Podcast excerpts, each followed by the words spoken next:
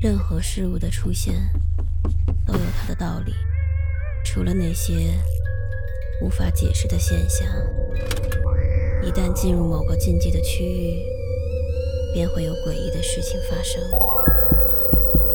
五分钟倒计时，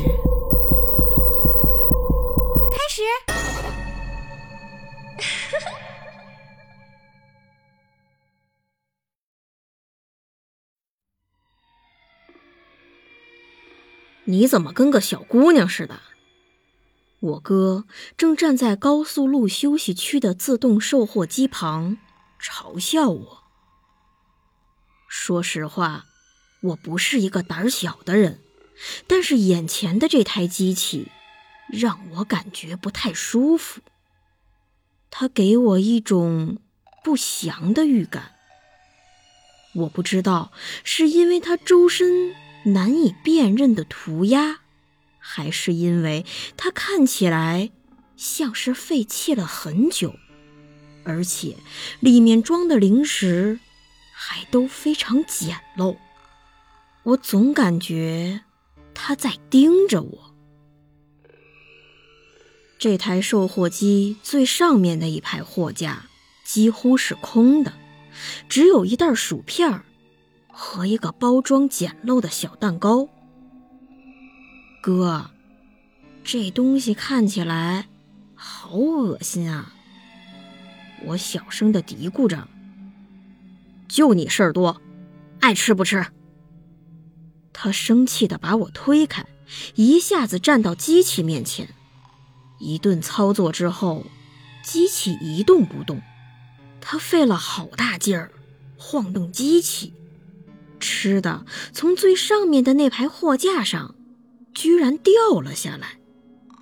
太好了，他兴奋地喊道，然后就把手伸进了取货箱。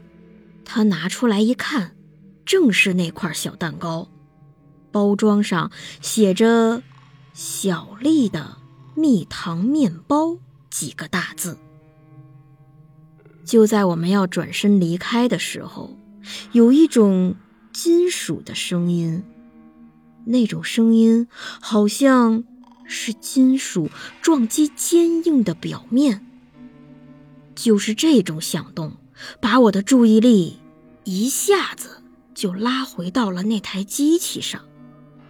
我突然发现，它的位置好像有变化，貌似移动了几厘米。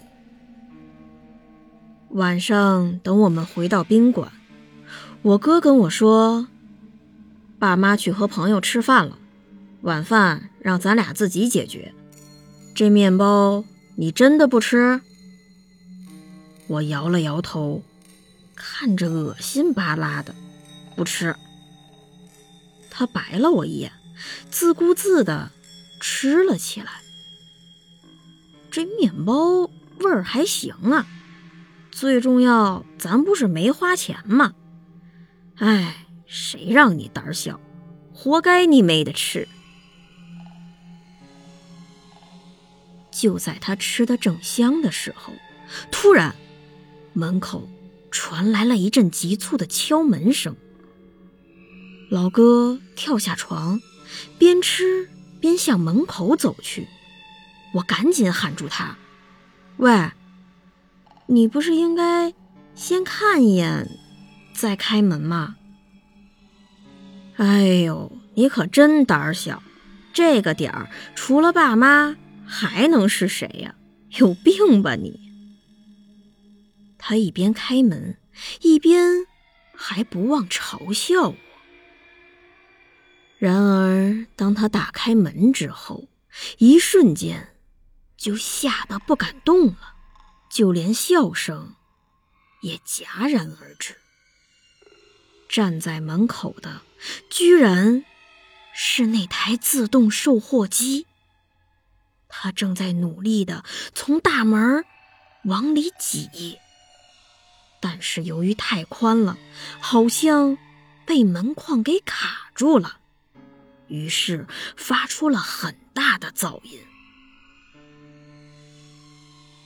在接下来短暂的时间之内，有一种尖叫一直在我耳边环绕。我甚至都不敢看发生了什么，只知道拼命的捂着眼睛，直到那种尖叫声完全消失。当我偷偷的睁开眼睛看的时候，我看见了我哥，他的一双脚在售货机外耷拉着。接下来，随着一声巨响，他的脚就被吸进了机器里，而那种响动就好像是一个巨大的怪物正在吃饭。那是我最后一次见到我哥。当爸妈发现我的时候，我已经没有了知觉，那个机器也早已不见踪影。我哥的失踪，直到今天还是个未解之谜。我把这个故事讲给了每一个人听，但是。没有一个人相信我。多年以后，我偶然间来到了一个似曾相识的高速休息区。无意间，我看到角落里有一个满是涂鸦的自动售货机。一瞬间，小时候的那种寒意就涌了上来。我走进那台机器，却不敢碰它。仔细观察了一会儿，我发现最上面一排摆放着一种零食，而标签上正是写着“哥哥的蜜糖面包”几个大字。